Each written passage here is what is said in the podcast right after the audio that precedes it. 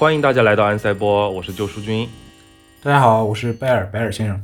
今天呢，我们终于打算蹭蹭热点了，那就是闪电侠。嗯，对，不对，其实我们这一期并不打算聊闪电侠，要聊的是尼古拉斯凯奇饰演的超人，所以本期没有任何关于闪电侠的剧透，大家可以放心收听。对，好。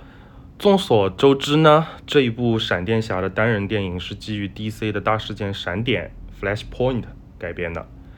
电影呢，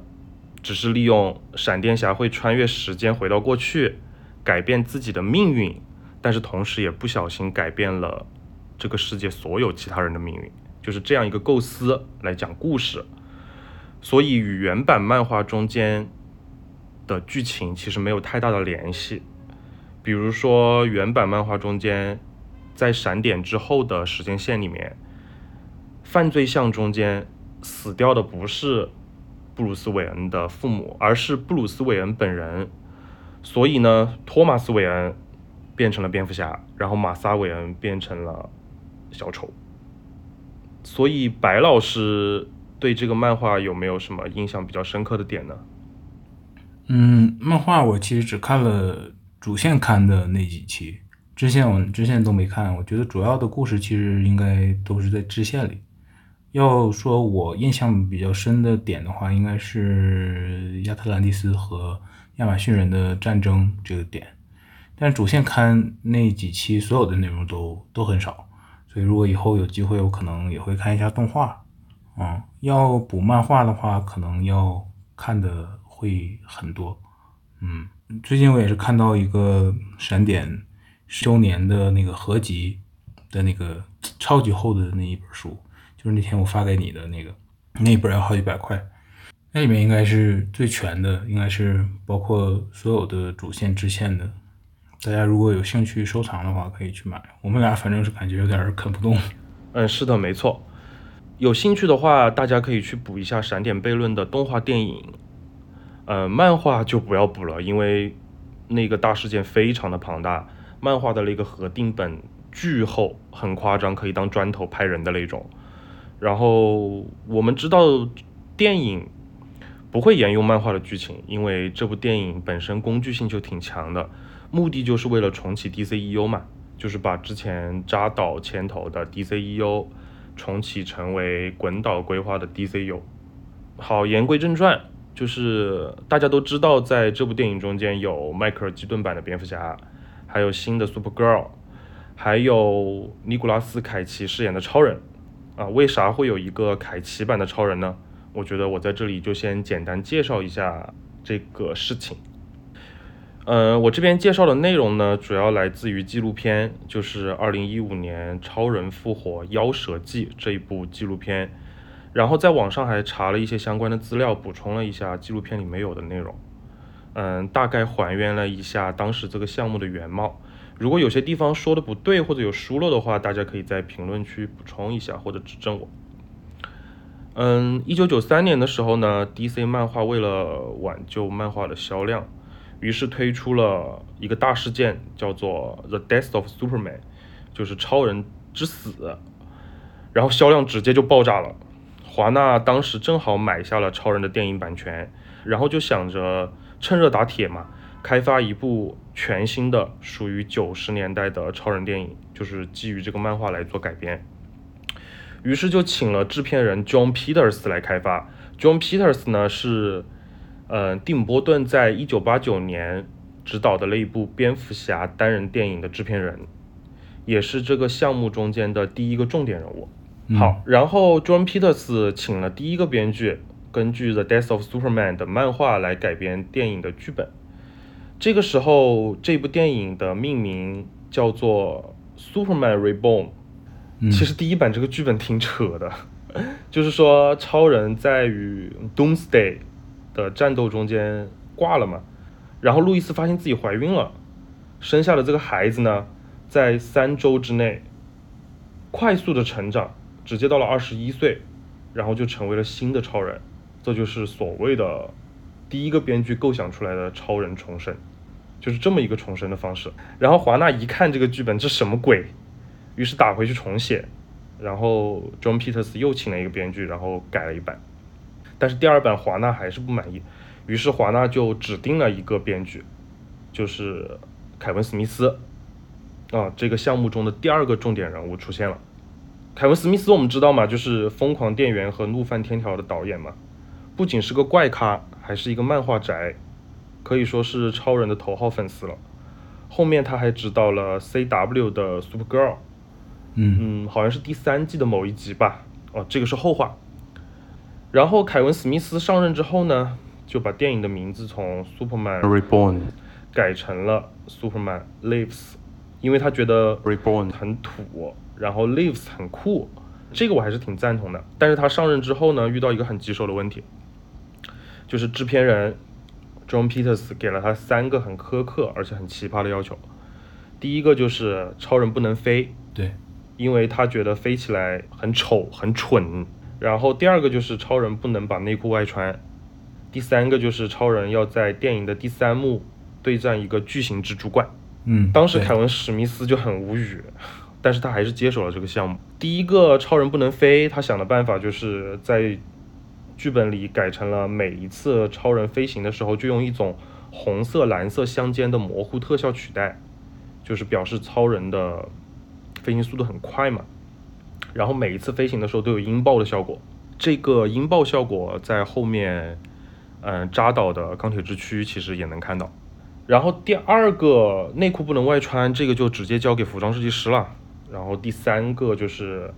他把这个巨型蜘蛛怪改成了一个外星的生物，而且是基于漫画里的一个星球来改编的，具体的一个星球我不记得了。整个电影大纲呢，凯文史密斯写了这么一个故事，就是布莱尼亚克与卢瑟合作，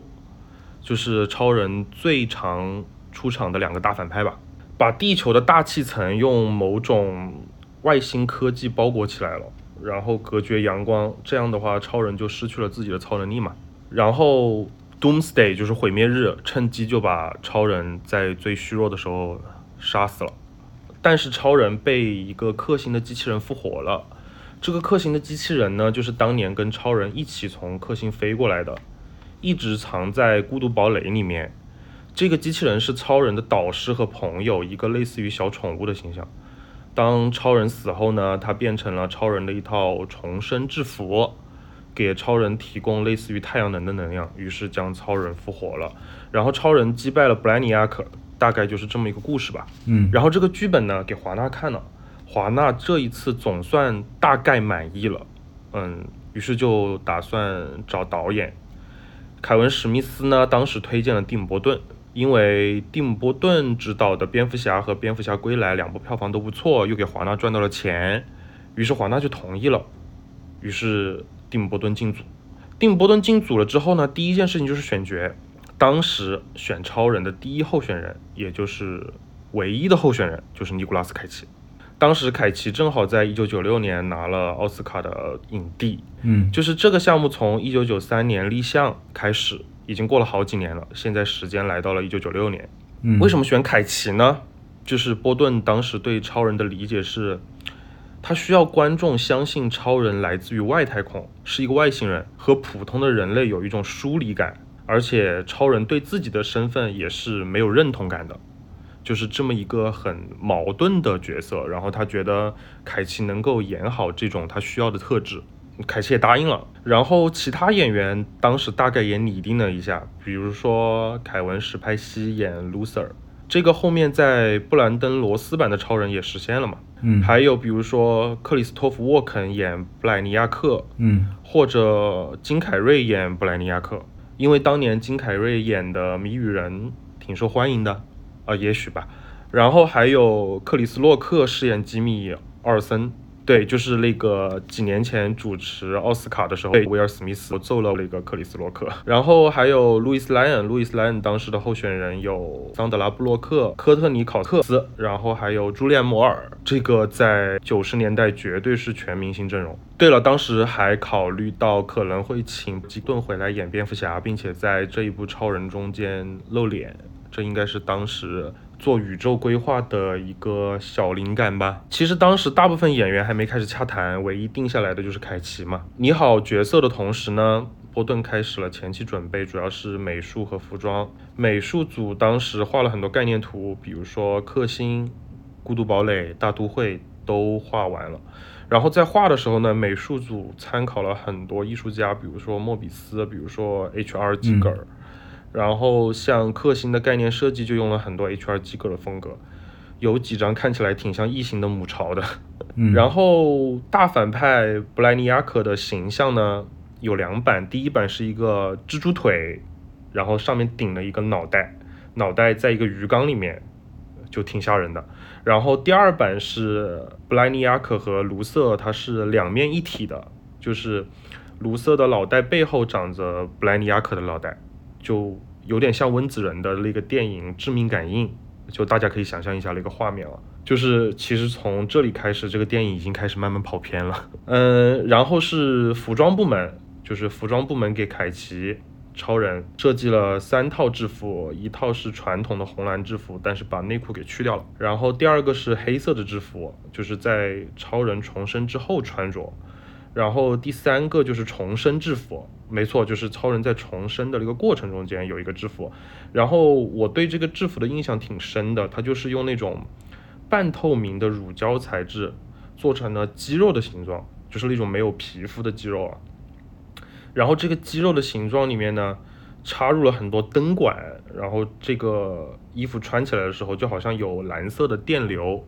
在血管里面流动的那种感觉，其实还挺酷的。但是也让这个电影往更加奇怪的方向更进了一步。对，当时服装部门和美术部门好像是忙了一年左右吧。还叫了凯奇过来试穿了这个制服，但是在九八年上半年的时候呢，华纳叫停了这个项目。为什么呢？第一个原因是预算不够，因为当时预估的这个电影的制作费用是一点九亿美元。这一部闪电侠的制作费用就是一点五九亿美元啊，但是这是二零二三年了，你要想一下，一九九八年的时候要一点九亿美元的预算来做电影，真的是一个很巨型的项目。但是华纳当时只肯出一个亿，因为可能跟当时华纳接连有几部大片全部都票房惨败有很大的关系。第二个就是华纳他们也觉得这个项目开始跑偏了，就是和传统的超人的形象。相差太远了，他们不太敢冒这个风险。嗯，还有就是第三个原因呢，就是波顿当时和这个制片人 John Peters 合作不太愉快。虽然说他们已经合作很多年了，从蝙蝠侠开始就在合作了，但是到这个项目的时候，就是在超人重生这个项目之前，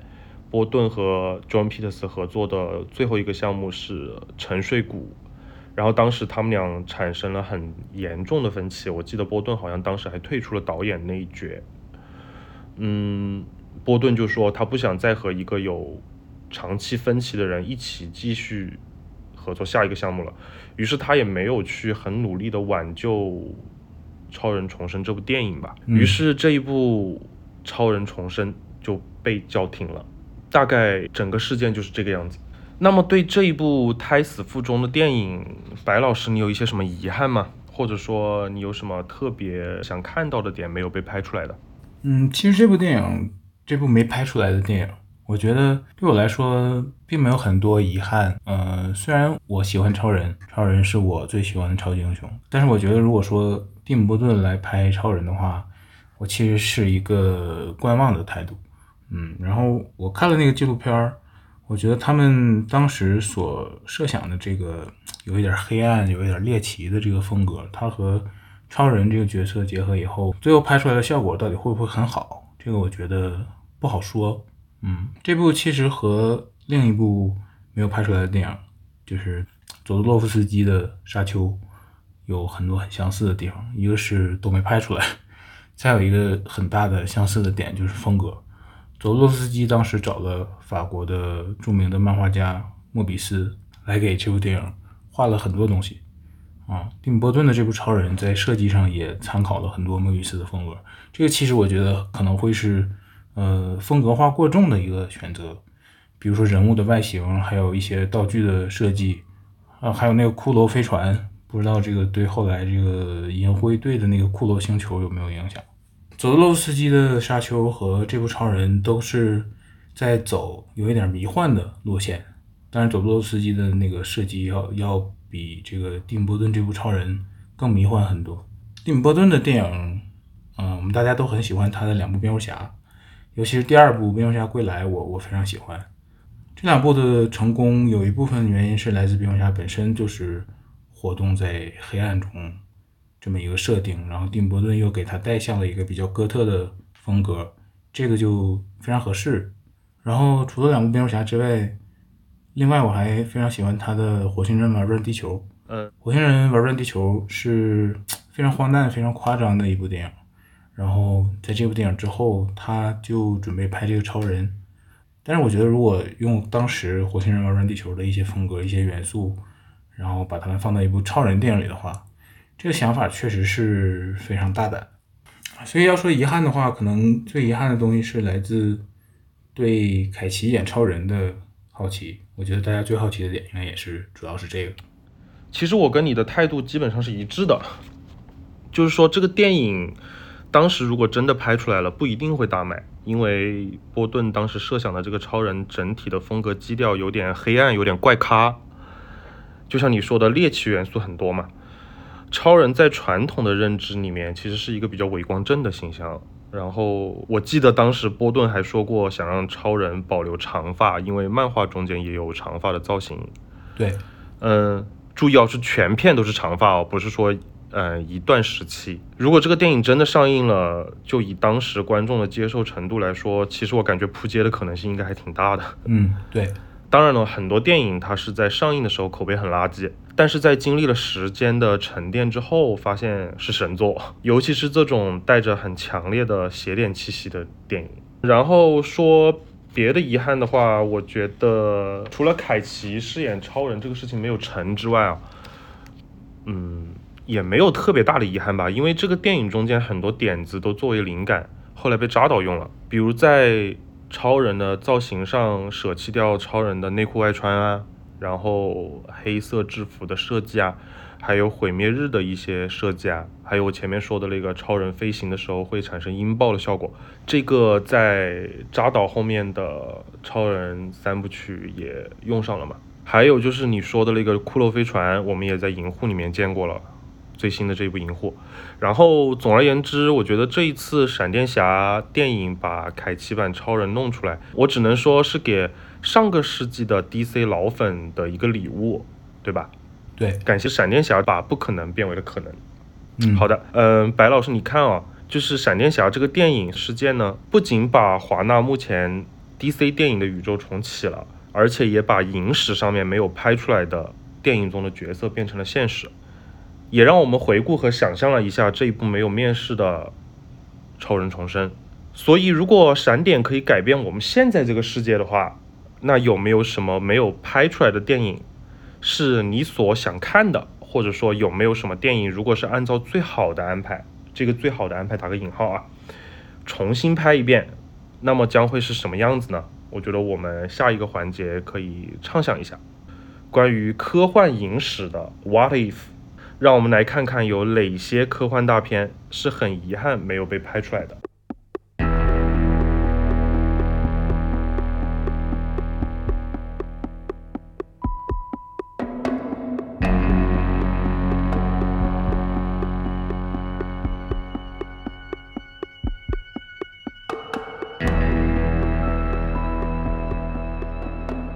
好，OK，嗯，那我们聊完了凯奇版的超人，现在进入下一趴，就是科幻影史的 What if。嗯，如果时间线重启的话，或者说在平行世界，有没有什么遗憾是可以被圆满达成的呢？我第一个想起来的其实就是最经典的一个遗憾，库布里克的遗作《人工智能》被斯皮尔伯格拍了。其实也不能说是遗作吧，因为这个项目在。库布里克生前就已经移交给斯皮尔伯格了。嗯，他是人工智能这个电影呢，库布里克是在七十年代的时候买下了版权，然后他的原作是布莱恩奥尔迪斯的《一整个夏天的超级玩具》这一部短篇小说。然后这个作者呢，他是英国的科幻教父，这几年中文也引进了他不少的作品。对了，这边插一句，就是我的小红书荐书号。嗯，就名字就叫《救赎君》，然后有推荐这个作者，大家可以帮我涨个粉。好，嗯，然后就是说回人工智能啊，人工智能。当时库布里克买下了版权之后，一直没有推进这个项目，是因为他觉得没有儿童演员能够完美的出演 David 这个角色，所以想用 CGI 来做。嗯，但是当时那个年代的 CGI 技术不够发达，嗯，达不到库布里克的那个要求。后面到了九五年的时候，库布里克就把这个项目转给了斯皮尔伯格，但是斯皮尔伯格也一直没有拍，直到九九年库布里克去世了嘛，然后斯皮尔伯格就推进了这个项目，后面这个电影在两千零一年的时候上映了。我们知道当时这个电影大获成功，无论是票房还是口碑都超高。嗯，所以我想听白老师聊一下，如果库布里克来拍了这部人工智能，你觉得会是什么样子？嗯，人工智能。首先，我想说，这个斯皮尔伯格所拍的这个，呃，最终拍出来的这版，我是可能是看完之后哭的最惨的电影之一。嗯，然后，但是呢，它也是一个很很斯皮尔伯格的一个呃改编角度吧。呃，要说库布里克，库布里克他首先他是一个各个类型的电影都拍过的一个导演。然后，而且他拍的各个类型的电影都成为了这个类型的经典。所以，如果如果我来想象他拍的这个人工智能的话，呃，那我会有两点依据。第一个是库布里克只拍过一部，呃，完全是科幻的科幻，那就是《二零零一太空漫游》。嗯，对对。我说这个完全是科幻的科幻，就是说不算《发条城》的意思，因为《发条城》其实也算是科幻。嗯，只不过那个电影的科幻元素不是很主要。嗯，然后二零零一是唯一一部这种很科幻的科幻电影，然后他把二零零一拍成了一个呃后人无法企及的一个电影，而且在二零零一的故事里就涉及了人工智能觉醒的这个主题，也就是这个哈尔这个人物，如果他可以算一个人物的话，嗯，我觉得哈尔应该是算一个人物的，而且他是一个很重要的人物，对。呃，从二零零一我们来想象人工智能的话，想象库布里克的人工智能的话，二零零一他已经拍到了这样的一个程度，那人工智能会拍到什么样的程度？我觉得人工智能肯定会有比二零零一走得更深或者更远的东西，尤其是在这个机器人这个主题上，或者是呃一些可能会借助世界观来表达的东西。对，是的，其实当时在。二零零一里看到哈尔九千的时候，就觉得库布里克没有把关于人工智能的这个点拓展下去，他主要还是在探究人类的去向的地方，对吧？就是白老师之前说的，关于人工智能的这个点他没有拓展。如果他拍这个 AI 的话，有可能会。把他的思想全部关注在这部电影里。嗯，我觉得二零零一要说二零零一的哈尔的话，可能呃，哈尔和人类的关系有点像后来雷导所拍的《异形》的这两部前传里面机器人和人类的关系，就是哦，对对对，呃，我觉得雷导继承了这个，就像那个呃叫什么来着，大卫，他这个呃《异形契约》和《普罗米修斯》里边大卫，他就是他和人类的关系，他和这个。创造它的人的关系就有点像人类和工程师的关系，就是那导探讨了一个这个工程师创造了人类，然后人类创造机器人这么一个呃很深层的这么一个主题。造物和造物主的对这种关系是一个亘古不变的哲学话题。嗯，所以哈尔的话，哈尔可能嗯，我想说什么来着？好，OK，这一趴可以过。然后，白老师，那你刚刚说有两个因素，另外一个因素呢？另一个因素就是因为这个人工智能是他死之前在在准备的电影。那他死之前最后一部电影是什么？就是《大开眼界》。然后这部电影在质感上和他前面的作品其实也是有一些不一样的。所以就是要要参考这个时期的库布里克的风格来看的话。嗯，因为大开眼界，它是一个比较极端的一个电影，所以人工智能如果它拍出来的话，很可能也是一个很极端的一个电影。就这两点，我觉得都是和斯皮尔伯格的这一版非常不一样，会有本质上区别的两个东西。嗯，就可能库布里克拍出来的并不是大众接受度这么高的一个对样子吧。对，嗯，好，OK，嗯，刚刚我们在聊超人复活的时候，嗯，白老师还聊到了佐杜洛夫斯基的《沙丘》。嗯佐杜洛夫斯基是一个邪典电影导演嘛，他的《圣山》《鼹鼠》等等等等都可以说是堪称邪典电影的圣经。当时七十年代的时候，嗯，《沙丘》改编电影立项的时候，嗯，佐杜洛夫斯基接手了这个项目，然后当时的那个阵容啊，佐杜洛夫斯基导演，莫比斯加上 H.R. 基格尔的美术设计，然后 Pink Floyd 的配乐，嗯，而且饰演皇帝的是萨尔瓦多·达利，对，就王炸级别，真的是。具体关于这部电影幕后的故事，这部没有被拍出来的电影幕后的故事，嗯、大家想去了解的话，可以看一下二零一三年的那部纪录片，名字就叫做《佐杜洛夫斯基的沙丘》。嗯嗯，那么白老师，你觉得这个当时属于王炸级别的这个电影没有被拍出来，嗯，有遗憾吗？嗯，佐杜洛夫斯基的佐杜洛夫斯基，你刚才提的《圣山》我看过，是《圣山》是个挺有意思的电影，大家有兴趣的话可以也可以去看。然后这个《沙丘》，他要他要拍的这个《沙丘》，看那个纪录片会了解到，就是它是一个非常迷幻的电影。虽然那些设计都非常美，但是我其实也是一个，我其实和那个刚才说的超人一样，也是一个观望的态度，因为佐多洛夫斯基在改编这个《沙丘》的时候，他所选择的这个角度，我觉得是比较特别，比较有他个人的风格，但是也是比较有风险的，就是这个迷幻的风格。如果是如果是我拍，我不会这么选择，但是他他这么选择其实也是有依据的，因为这个故事的呃整体设定，这个原著里这个小说这个故事的整体设定就很大程度上围绕着香料嘛，而这个香料其实它也有点类似毒品，嗯而且这个嗯，沙丘的这个宇宙里，他们这个宇航工会的飞行员是要靠吸香料来在星际之中导航的，对所以这个设定是很迷幻的呃一个设定，包括其他的故事里，比如说保罗后来到那个弗雷曼人那里之后，很多情节也都可以被理解为是呃很迷幻和超自然的。所以他如果想让这个电影整体有一个迷幻的风格的话，其实是有呃原著里的依据的。这个和那个超人的没拍出来的那部超人是不一样的。嗯但是这个这部没拍出来的沙丘，如果拍出来的话，它也是非常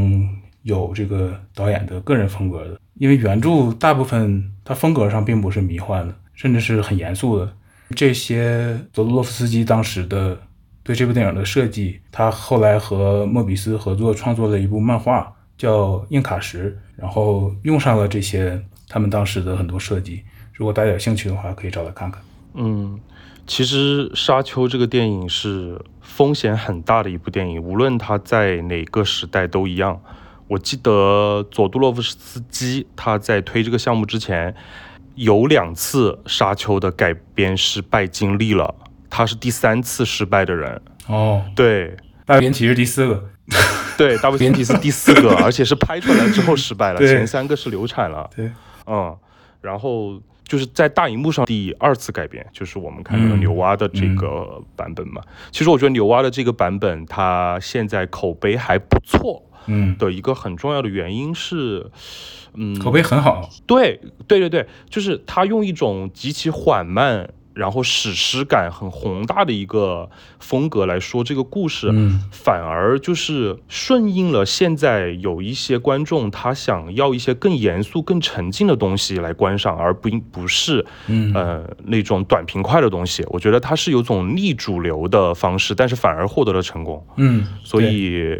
所以我觉得牛蛙的这一部出来是真的天时地利人和。而且我觉得他改编的这个呃胜在了他的这个稳，对对对对对，因为这个原著真的是一个非常非常难改编的一个小说。对，是的，它的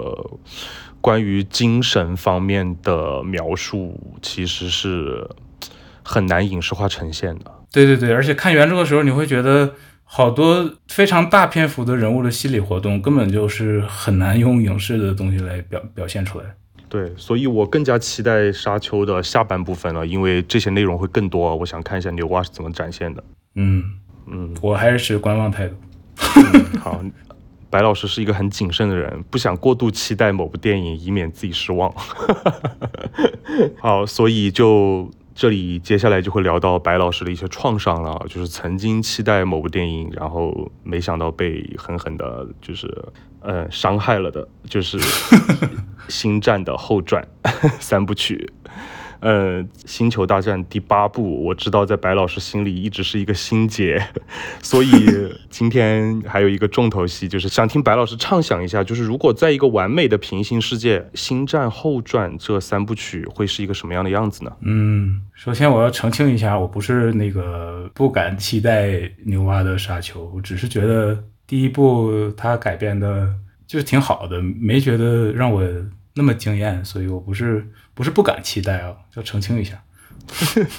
呃，星战啊，星战要说星战的话，我这个我们节目时间根本就不够，我我能说的实在太多了，让我打开话匣，我可能就聊了三个小时。所以我就简单说一下这个后传七八九这三部，如果在一个平行世界，按照最初的规划，按照 J J 最初的规划。它会是什么样吧？大概说说几句。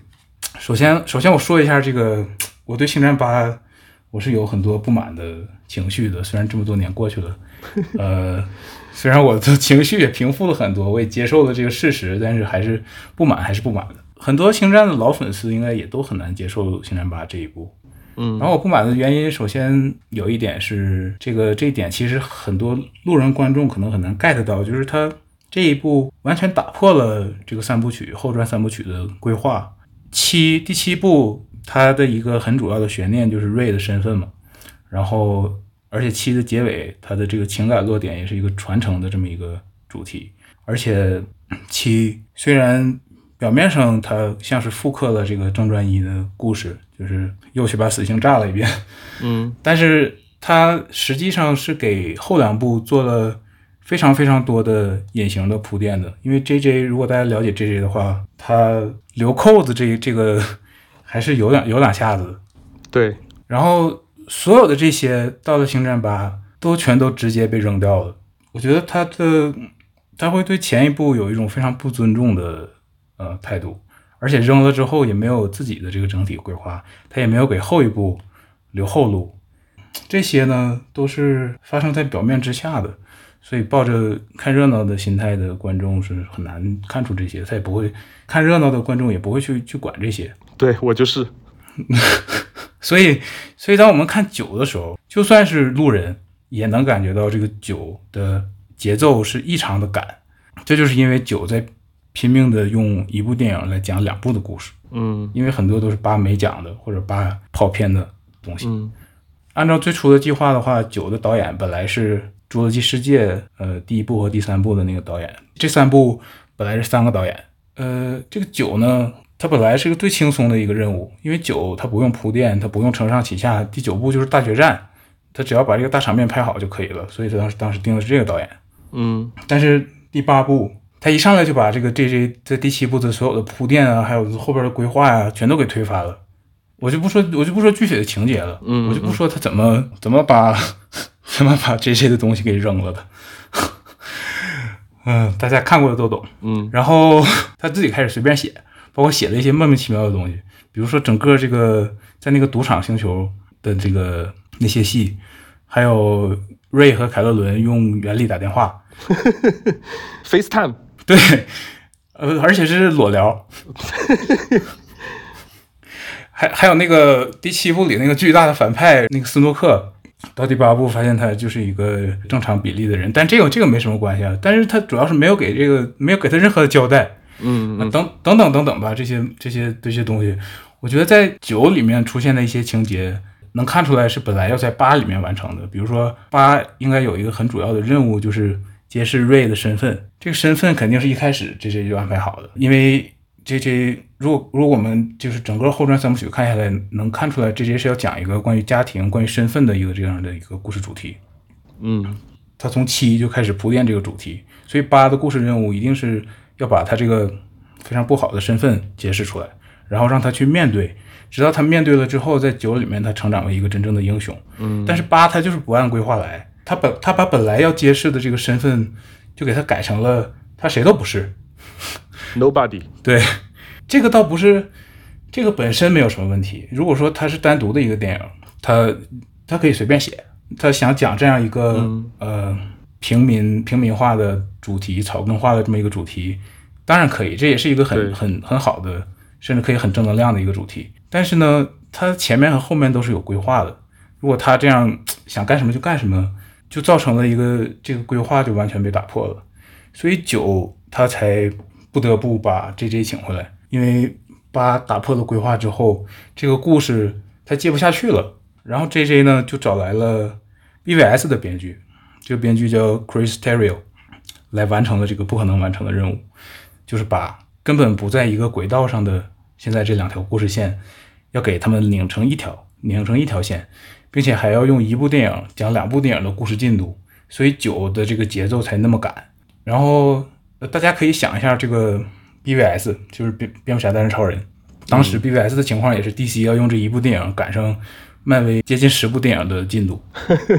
所以 BVS 的信息量就非常大。对，然后这个编剧也完成的非常好，他非常适合写这种呃信息量又大又有情感深度的电影。对，BVS 和《星战九》都是这样的故事，所以都是这样的电影。所以 J J 把他找来写第九部，第九部不仅要讲两部的故事进度，因为第八部几乎没有进度，他又要让第八部那些莫名其妙的出格的东西合理化，比如说用原力打电话。这个在九里边又出现了，因为要给八洗，因为这个他已经出现了，他没法在九里又不出现，那那那这个就在三部曲里就很奇怪了。如果只有八里有，所以九里边因为八里有，所以九里就必须也有，嗯，然后还得把把它用的更合理、更不别扭，这样才能给这个八洗一下，给这个整个三部曲给洗一下。再比如说这个呃凯洛伦的内心情感，他这个人物在第八部其实就变得有点表面化了，就是嗯很没有情感深度，这个也要拉回来，因为他的这个呃情感和成长是关于家庭，关于他和原生家庭的关系，关于他内心的恐惧的。然后第八部没有写出他的内心的变化，而且第九部还要把一些第八部弄跑偏的东西掰回来，比如说瑞的身份，比如说比如说卢克的人设，嗯，啊，洛克的人设就这是第八部让老粉最不满意的地方，这个就啊已经 OOC 了。对对对，这个就在本期节目是聊不完的，所以就不聊。好，然后也包括这个公主蕾娅的故事线，嗯，但是但是公主她拍完八就去世了嘛，所以这又是一个让九难上加难的一件事儿。但是好在他可他们可以用呃七的一些废镜头，当时 J J 在七的时候，呃呃把他们剪掉的一些镜头，然后围绕着这些废镜头，编剧再去写他和 Ray 的互动的戏份，所以也算是这个不可能完成的任务里面的他们完成的又一个不可能的部分。然后在这些之后，最后又加上了一个，呃，让正传的粉丝非常非常暖心的一场戏，就是公主的绝地训练。这个是老粉一直在等的一场戏，因为在正传的第三部，呃，尤达就告诉了卢克要训练雷亚。当时卢尤达在死之前跟卢克说，呃，除了你之外还有一个天行者，然后告诉卢克要把他学的传下去。嗯，呃，我不知道这个公主的绝地训练这个场景是不是本来八要做的，但是在八里面，公主的故事线肯定是，呃，也还有别的的，也也还会比现有的这个更，也不能说更多，至少肯定是不一样的。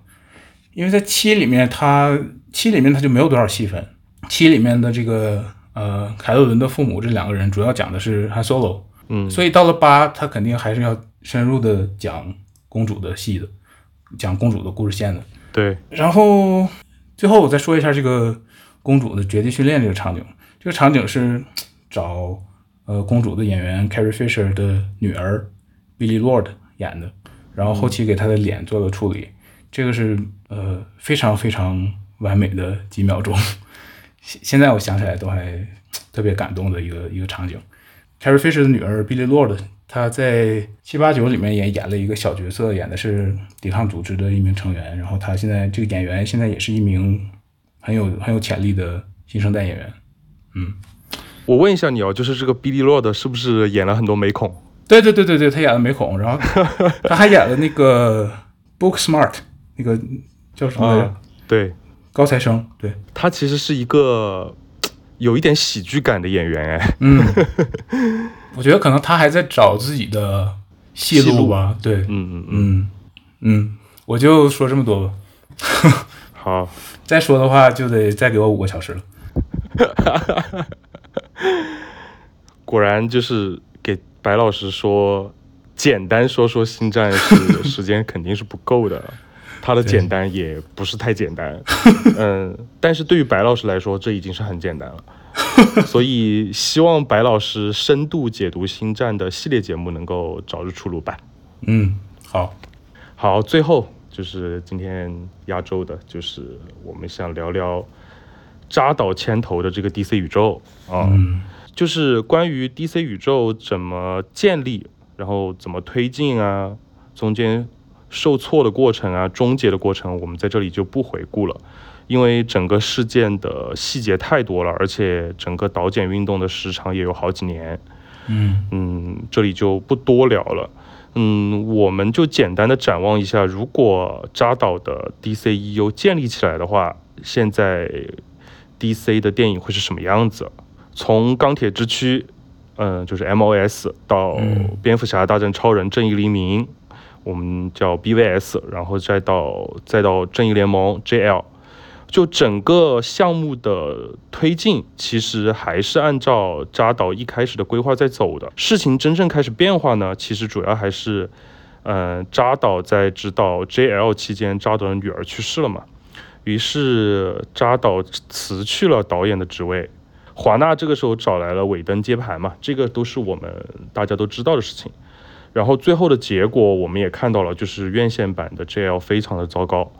就是整个这个计划的偏移就是从这里开始的。嗯，然后我们今天畅想的呢，就是呢，在另一条没有偏移计划的时间线上面，扎导指导完的 JL，并且顺利在院线上映了。但是票房依然不理想，然后被华纳 开掉了扎导，然后呃，J L 的第二部和第三部还是没能实现，好吧，我在这里开个玩笑，畅想的真好，对对对对，因为我觉得扎导无论如何都会被华纳开掉的，还不如他自己辞职，对吧？其实对于个人来说呢，对于就是 J L 这部电影。正义联盟这部电影已经没有怨念了，没有遗憾了，因为扎导试出了导剪版嘛。嗯，呃，插一句啊，这是好莱坞史上最著名的粉丝运动的胜利，就是四个小时的扎克施耐德的正义联盟。对，然后这四个小时的电影呢，嗯，拥有和扎导前作一样一脉相承的史诗感的影像，嗯，和被尾灯魔改过的院线版完完全不是一部电影。嗯，就是我们现在想象一下，就是在另外一条时间线上，扎导没有辞职，扎导顺利完成了 JL 的拍摄，并且上了院线。那么院线版的这个扎导的 JL 和我们这条时间线上经历了风风雨雨的导剪版的 JL，肯定会有一部分差别的。嗯，我觉得如果院线版顺利上映的话，扎导肯定会藏很多东西。就是因为有很多东西在大的计划中间是要到正联的后几部续集才会讲的，我觉得至少我们在院线看不到穿废土装的老爷和小丑一起组成的那个末日小队，对吧？对对。所以我觉得这条时间线上的导剪版 JL 就单就这一部电影来说，其实我没有什么太大的遗憾。嗯，真的要说遗憾的话，我还是对 JL 后面两部没有被拍出来。有一个很大的遗憾，然后，呃，包括 DCEU 这个原本格局很大的规划失败了，这个是比较遗憾的。嗯嗯，其实 JL 的后面两部剧情大纲早就被爆出来了，嗯，很多 DC 粉应该也看到过。其实有一些比较魔幻的地方，比如说路易斯怀上了布鲁斯的孩子，就很很迷。嗯，当时爆料的那一阵子引起的争议也挺大的。但是毕竟扎导没有真正去拍这后两部嘛，所以这个剧本这个原始的剧本会不会修改，还是说就这样拍下去，我们也不得而知。除此之外呢，嗯，刚刚说 DCEU 被终结了嘛，DCEU 被终结了，就有很多项目被停滞了。比如说原本大本要自编自导自演的新蝙蝠侠三部曲，对，然后当然了，这个是大本自己先辞职的吧，嗯，但是我不排除跟 DCEU 的动荡有很大的关系，我也觉得，嗯，因为大本是一个呃比较情绪化的人，忠实扎粉，对，而且又很情绪化，他觉得他不跟扎导一起干活的话，他是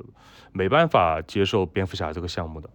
嗯，然后还有很多歌坛反派，就是歌坛式的那些恶意的独立电影，比如说丧钟啊、死射啊，他们原本都是有独立电影的。对，然后再比如绿灯军团，对，嗯，然后还有郑恺饰演的原子侠，也是一部扎导本来要推的独立电影。嗯，然后还有新神族，嗯，就是讲天启星的，然后还有哈利奎恩与小丑的独立电影。就是传闻中间的这些项目，林林总总加起来也有十几二十部了吧？我觉得具体想要知道有哪些遗憾的听众朋友们，可以看看白老师在豆瓣的那个豆粒，叫做 DCEU 电影观看顺序，是吗？呃，好像是吧。我的豆列太多了，